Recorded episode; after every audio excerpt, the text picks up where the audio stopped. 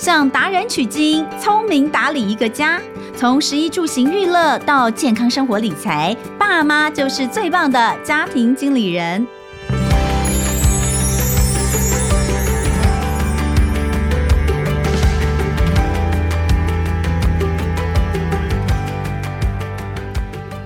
大家好，欢迎收听《亲子天下》全新节目《家庭经理人》，我是主持人肖同文。呃，大家对我的印象应该都是停留在新闻圈，对，我在新闻圈待了二十年的时间。做第一线的记者跟主播真的是整整二十年。那过去在新闻的工作上面，当然当主播就是什么新闻都要播。但是以我自己在当记者跑新闻的大概有九年的时间里面，其实我最最最喜欢，而且也是一直在主跑的，就是生活相关的新闻。所以后来离开新闻媒体之后呢，诶，大家看到我不管是在我自己的呃自媒体上面，或者是在广播上面，或是在电视上面，大概都是以跟生活相关的节目主持人等等的形态，在跟大家聊天跟分享，所以我非常非常开心，今天能够拥有一个这样新的一个 podcast 节目，在这节目里面一样，呃，除了媒体人的角色之外，回归到我是家庭里面很重要的一个支柱型的角色，就是我是一个家庭的妈妈，我有两个小孩，所以接下来呢，在家庭经理人这样的一个节目里面，你听到名字哦，你就知道，哎，很不一样。家庭其实我们要把它当做一个企业、一个公司来经营。每个人都有每个人不同的角色啊，嗯，看你怎么分。假设你觉得爸爸，爸爸是营运长，或者是爸爸是董事长的话，那妈妈扮演什么样的角色？有一些人呃可能会在家里面有分，妈妈是财务大臣，掌控家里面的经济大权。小孩也有呃很多他们自己的定位，比如说。小孩大概通常都是娱乐长之类的哈，就是负责娱乐大家的。所以怎么样能够把一个家庭经营的欢笑，当然有什么样的困难可以大家共同度过，都是要靠非常多的智慧累积，以及大家相互的分享、加油打气。所以这就是我希望能够在家庭经理人的节目当中，透过每一次不同的来宾、不同的领域分享家庭大小事，让我们每一个人都能成为一个聪明的家庭经理人。好，那我们既然讲到这个部分，刚刚都已经讲到经营最重要的是什么？大家想到在 run 一个公司，run 一门生意，你不懂得财务这方面，那是绝对不行的。因为对一个企业来说，最重要的就是要赚钱，要盈利。那家里面没有经济的支撑，当然也是走不下去。所以理财绝对是一个家庭里面非常非常重要的一环。你是你们家的理财大臣吗？我必须要说，我不是，所以我今天第一集的节目就要找到一位专业的理财专家，哎，跟他来学学，到底怎么样可以把在家里面的理财这个角色给担任好。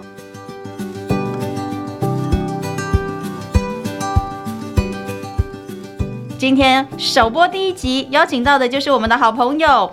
她是个四宝妈，在这个部分我已经非常非常佩服她。但我最佩服她的就是她是一位理财专家。让我们欢迎郭丽芳老师。Hello，丽芳。Hello，彤雯，还有各位听友们，大家好哦。哎，真的是不好意思哦，我真的是比较厉害的地方就是小孩生的比别人多。哎，你客气了。真的，现今这个社会能够生到四个哦，所以我常常很多人就说，哎，你怎么走上这条路？后来变成一个理财专家、财经专家，我都说我是被生。活所逼，怎么说？我就孩子生这么多，负担这么大，我就一定得要学会好好的理财，如何怎么样去钱滚钱，所以就这样变成一个理财专家。哎、四宝哎，是真的不容易。你现在四个小孩大概多大？啊、呃，一个大学大一，哦、然后一个国中二年级，嗯、一个小学六年级，然后另外一个是小学二年级。嗯、那因为是。意外的啦，所以不是计划中，嗯、所以你会发现我老大跟老四我差了十四、十一岁。嗯，对。那听起来这也都是在还在花钱的年龄。没错，那也因为就是来的很意外，所以就变成会很容易就打乱我的家庭的理财大计。嗯，本来按着这个计划走，应该养两个没问题吧？嘣，又多一个，怎么办？嗯嗯、想办法去找钱。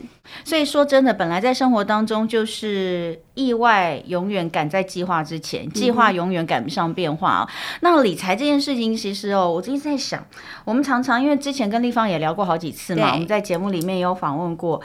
呃，总是说孩子的理财观念应该从小就要在家庭里面就要培养起。嗯、问题是，很多爸爸妈妈自己都没有理财观念，我都不知道怎么去教小孩。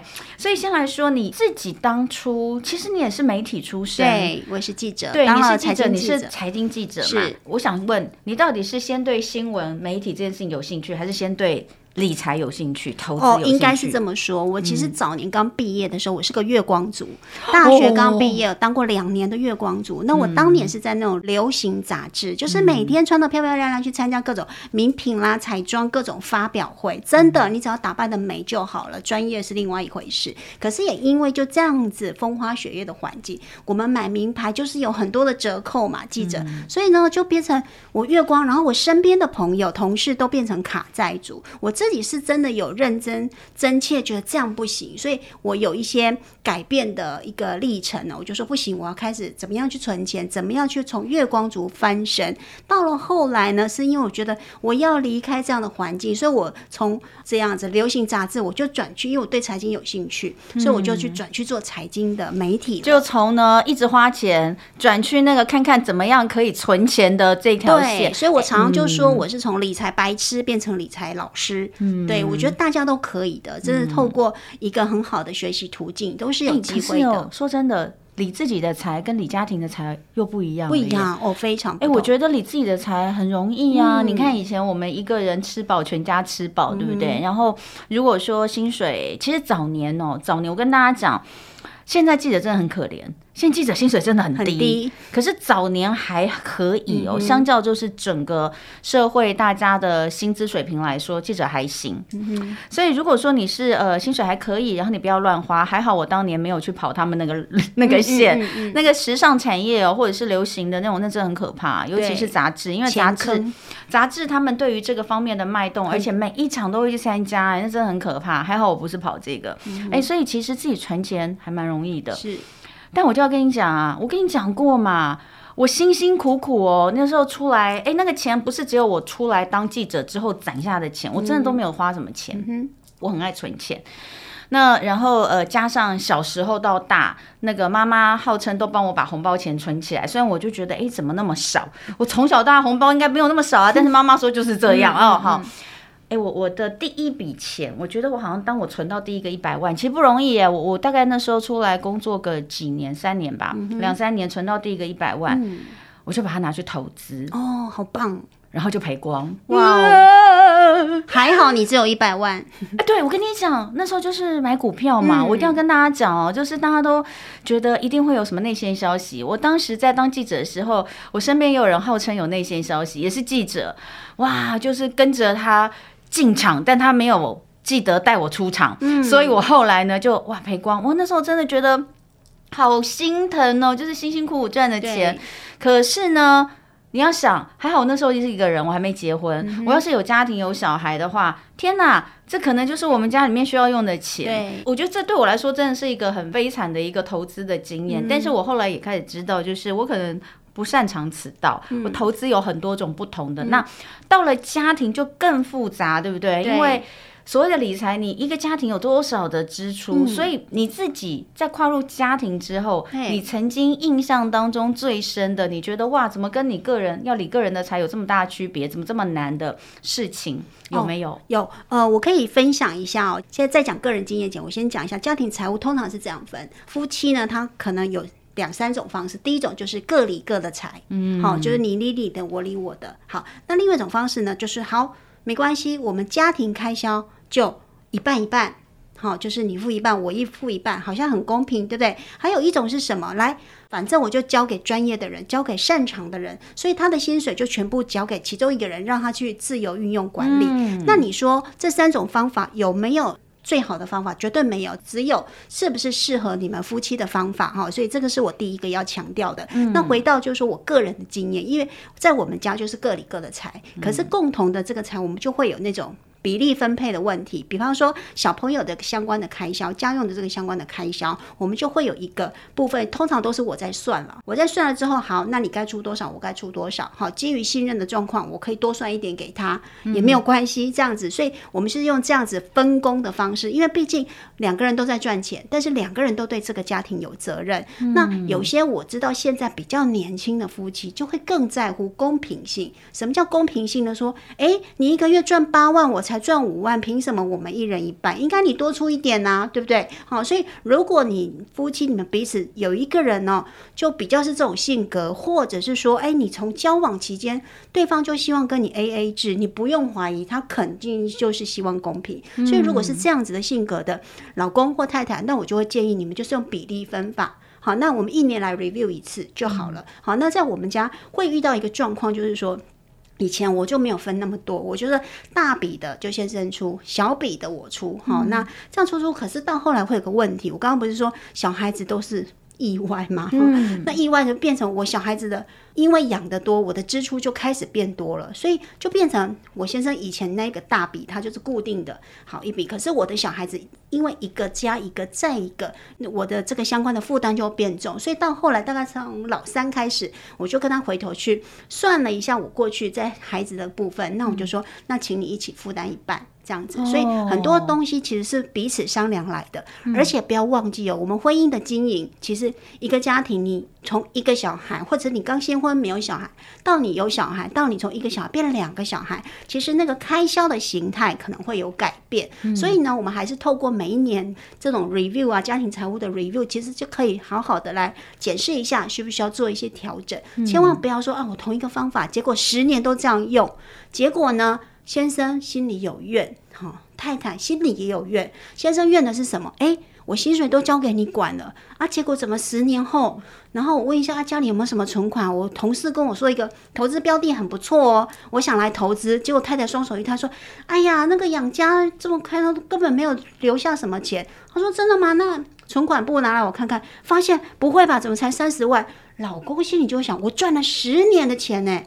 然后被你是怎么理财的，心里就会有这种埋怨。拜托，我觉得赚了十年的钱，然后如果家里面有好几个小孩，对，一点都没剩，也是一件很正常的事情吧。对，所以有时候太太心里更有怨，她就说：“你真的不知民间疾苦，对呀、啊，你都不知道我养一个家，我，老公就是一个吃米不知米价的人，是不是？欸、他就会很生气哎，他就会说：哎。”这个东西哦，比如说那个进去买一个东西出来说，说、嗯、哇，为什么我刚收到一笔？比如说我用他的卡刷好了，哎、我刚收到一笔，这个是买什么东西这样？五、哦、千多块怎么那么贵？哎，而且你不是去随便讲，你不是去什么擦联吗、嗯？还是什么地方？对，我说你不知道现在进去买一圈出来就是要这个钱吗？通膨是不是？哎哎，可是我觉得你刚刚提到一个很重要的点，就是说每年要 review 一下家里面的一个支出。嗯、是。那你赞不赞成？呃，要有一个人负责做家庭记账？要要要。所以接下来就是说我我本来预期同文应该会问我，既然你这样问，我就直接讲好了。就是说我们在家庭理财，我们要先很多人就说，哎呀这么难，我要从什么东西开始建立起，对不对？嗯、其实我觉得就可以从三个部分先来理清楚。好，第一，你先看看你跟你的。先生，嗯、你们两个有没有共同的理财目标、共同的家庭目标？比方说，你有两个小孩，你希望他们都能够送出国读书，这就是一个很明确的，而且有时间。例如，你知道你的孩子几岁嘛？那你是打算高中就送出去，还是大学再送出去？是不是有个时间差？我就会知道说，哦，我可能在十五年后，我至少要存到例如三百万。才能送孩子出国，对不对？这就是一种理财目标。所以我就说，你们彼此夫妻间要有一些共同，你们要讨论嘛，总不能他想他的，你想你的，然后你们日子就这样子，反正就睡在一张床上。但是你们想的未来其实没有对焦过，这就是我不鼓励的。所以一定第一件事情，你们有没有共同的理财目标？因为有了目标，才有一起前进的方向，这是第一个。另外一个部分，重点来了，你知不知道你们家里开销的流向？所以开销流向是什么？嗯、说，哎、欸，那我养一个家，大概，哎、欸，一个月大概七八万块，好，没问题，七八万块。可是你知不知道这七八万块大的分类是什么？例如我房贷多少钱？嗯、我光这些吃吃喝喝，我这些伙食费大概多少钱？然后我花在小孩子的教育费，例如安亲班费什么的，大概多少钱？你要有一个基本的概念哈。比方说什么大概是三成，什么是两成？如果你都完全没概念，就说。不知道哎，就大概五六万、七八万吧。不好意思，五、嗯、万到八万，这已经落差三十几 percent 了，嗯、代表你完全没有掌握。所以，如果你这样方面你根本没有，那我真的会建议你有一些方法，比方说你要开始去记账啊，或者什么，嗯、开始去抓出这种大方向、大的开销哈。嗯、然后，另外就是说，再来才是检视，对不对？去对焦跟检视，然后每年重新来讨论。那问题是？同文刚刚一开始问说：“哎，那我是每一年都要来讨论，都要来检视。嗯、你总要有东西，你才能检视。如果我刚刚讲的前面两个你都没做，不好意思，请你先去做到前面两个，再来做到年度的检视的这一块。”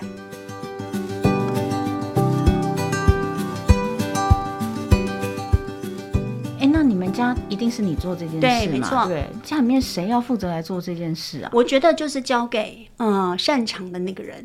哎，万一家里面两个人都不擅长呢？那就要试着找一个比较有耐心的人做。哎，为什么有耐心这么重要？因为有些人看到数字会觉得天哪，头皮发麻。就是我，就所以就给老公做。我超怕这种事情的，你知道，我只要看到数字，我就觉得天哪。那没关系，同文我教你，你给老公做，对不对？嗯、你就对他许愿就好了。嗯、我说，老公你这么厉害，我全部都交给你喽。然后呢，因为你一定知道他的年薪大概多少，你的年收入大概多少，对不对？嗯、他说我的愿望，你就说我的愿望不大，我就希望我们家呢一年可以存个两百万就好了。你怎么花，嗯、花在哪里我都没关系。嗯，你就给他一个目标，让他想办法。家庭结余可以存下这笔钱，不管放在投资的账户，放在什么银行账户，放在保单的账户、嗯、都可以，没问题。对，哎、嗯欸，可是说真的，现在尤其是这两年了，嗯、我觉得疫情其实影响蛮大的，很多人的工作收入都受到影响，在生活就已经很拮据的状况之下，真的有办法靠。刚刚所说的这样的一些理财规划，或者是掌握自己的家里面的开销流向，呃、嗯，讨论出一些目标，攒下钱来吗？我觉得更是要哎、欸，为什么？嗯、因为很多人因为尤其像服务业，我相信很多服务业它变成就是减班，嗯，他收入就变少了，对不对？他、嗯、本来领一个月可能满班的时候，我可以领个五六万块，结果现在因为疫情或者减班了之后，我一个月就可能就三万多，或剩下最低的这个基本工资两万多块，对不对？好。可是不好意思哦，小孩子每天张开眼睛就是要吃东西，嗯，他就是要花钱。小孩子的安心补习这些，所以你刚好就可以因为这样子想办法。为什么要知道家庭的流向？好，这些开销的流向，正是你可以去减。那万一我钱不够了，我老公被减薪了，或者是我被减薪了，那我从哪一个可以先砍起？我举一个最长的例子，因为我觉得这也是我常遇到很多的妈妈，她的一些盲点跟黑洞是什么？因为现在孩子都生的少，生一个顶多两个，对不对？那我会觉得说，啊，那孩子要的、用的。学的我都要给他最好的，欸、对对对，所以呢，买的东西哦，不好意思，我要无毒无素什么什么，有什么安全认证，有没有？嗯、好，那课程呢，哇，要有启发啦，然后要大脑开发什么的，嗯、都非常乐意去花这个钱。嗯、可是呢，你会发现，哎，父母本身在自己的开销上，哎，很省，可是在孩子身上就很舍得花钱。对对对。那如果你没有去做这方面的盘算，嗯、你会发现，哎，原来你家里就这个孩子花掉你家庭的年所得例如老公跟老婆加起来薪水超过两成以上，会不会就有点太多了？这样子会太多吗？嗯，那要看你的收入水准。假设你们年薪，嗯、你的月薪二十万，嗯，你花在一个孩子身上四万，或许不多，因为你还有十六万可以用。嗯，可是如果你夫妻双薪才例如八万块，对，那你花多少？二十 percent，那也是一万多块。嗯，那你可以剩下的钱就不是那么多喽。哎，对，因为你想想看，是是假设你有房贷或是房租、嗯、菜钱。这些早就已经吃的差不多了，哎，这有道理耶。是是是，所以并不是用比例比例来算，没错，而是要回一个说，那你你今天你的母数、你的本金、你们夫妻加起来薪水收入是多少来去看。所以呢，我这边可以提供一个很简单，很多人都说，那我到底是要花多少才叫合理？嗯，才是安全水位，对不对？才不会伤害我本身家庭财务的健康指数。一般我们在财务规划上，我们就有一个一三六原则。嗯，一三六是什么？就是我们把钱分成十等份，对，好，夫妻双薪，假设十万块好了，对，十等份呢就要有一成。十 percent，一成呢花在所谓的风险规划，就全家人的保单的规划，嗯，寿险啦、医疗险啦、意外险等等的这基础的十 percent。另外呢，三成拿来做什么？拿来做储蓄的投资，六成才是你去做生活的开销的运用。那就等于要存四成呢？存算起来，因为一层的话，保单规划，我们有的时候觉得它也就是一种。买保险嘛.你你你你的这个东西就是为了未来有一些什么样的状况，你可以去做一个、嗯、呃事前的规划，所以这是保费嘛，呃、对不对？保险的部分会分两块，一个就是保障，纯保障，我刚刚讲医疗险啊、意外险、寿险、嗯，那有一种是做储蓄的，比方说储蓄险啊这种，那这种如果你是有储蓄功能的，它的保费一定就贵，所以不可能控制在这个一层里面。所以你刚刚有说另外三层是包含这个？包含对，比方说投资型保单、哦、这种拿来你存教育基金。什么的，也有些人就真的很保守。嗯、我就股票买了怕赔，嗯、基金我会觉得有风险，所以我用稳稳的保单也 OK，这是每个人的理财选择。嗯、但是这一块呢，你的投资的运用大概就是三十 percent，就三。哦，我觉得还蛮难的耶，嗯、因为对于很多家庭来说，他可能没有办法拿四成的这个呃收入出来做保单或者是储蓄的规划。嗯、对，比如说他存起来，嗯。定存也算在这里面嘛，它就是一个存款嘛。是是是。哦，我觉得其实蛮高的诶，对很多家庭来说。所以啊，没错。所以呢，很多人就说啊，我像我这样的理论推出来之后，诶，很多的年轻的的夫妻就会跟我说，嗯、可是我根本没办法啊，我就是拆家的不搞啊，嗯、我又要缴房租啊，又、嗯、要缴房贷什么什么等等的。嗯、OK，那你或许就要从一层开始。好，你做不到三成，对不对？你不要自我放弃啊！你至少至少要留一成。对，你要给自己一个努力的目标。假设我至少要存十 percent 嘛，一成左右。比方说，你夫妻就是假设嗯六万块好了，一层也才六千块耶。如果你你们夫妻两个连六千块一个月都存不到，那我觉得你们真的是。要好好的想一想为什么了啊！哎、欸，怎么办？我觉得压力好大哦，我都为了我的听众感到压力大。你会不会觉得压力很大？好，我们赶快来看一下。那最重要的就是说，那我们怎么做到啦？因为我认为啊，丽芳老师讲的这些都是真的应该要去做。对，只是对很多人来说，甚至可能对我来说，我都觉得有点困难。嗯嗯嗯、因为你这个是要有意识的去做、欸。哎、嗯，是我大概就是那种。顺其自然派的，你知道吗？嗯、但是我必须要说，那是我的状况可以顺其自然呐、啊。如果说今天，比如说真的是呃，我们彼此加起来双薪家庭的收入，其实在养一个家庭来说，已经觉得非常非常紧哦，每个月都是一个要斤斤计较的状态的话，那你就没有办法顺其自然了。嗯、所以。真的应该要去有意识的来做一个家庭的理财。那除了刚刚有讲到，呃，你们家里面管账，大家怎么支出跟这个收入怎么分配，嗯、有三种模式，这三种其实。没有哪一个特别好，就是看自己家里面跟彼此之间的状况来协调，对不对？嗯、但是呢，你必须要做到三件事情：有没有共同的理财目标？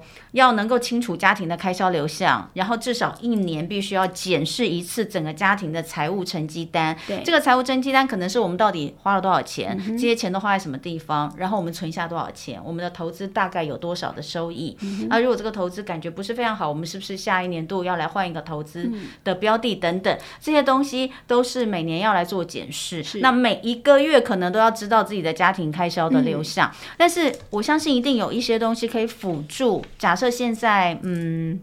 我都不想讲年轻的朋友哎，我不想讲年轻的夫妻、年轻的家庭，因为我觉得像我，我们两个也很年轻。我觉得，我觉得我不是年轻的，可是我都觉得我们其实还是有需要去学习一些新的、嗯、呃理财的观念，而且理财的方式、投资方式现在一直在越来越多元，推陈出新。对，所以今天的这个生活妙管家，最后我们要请立方老师帮我们推荐。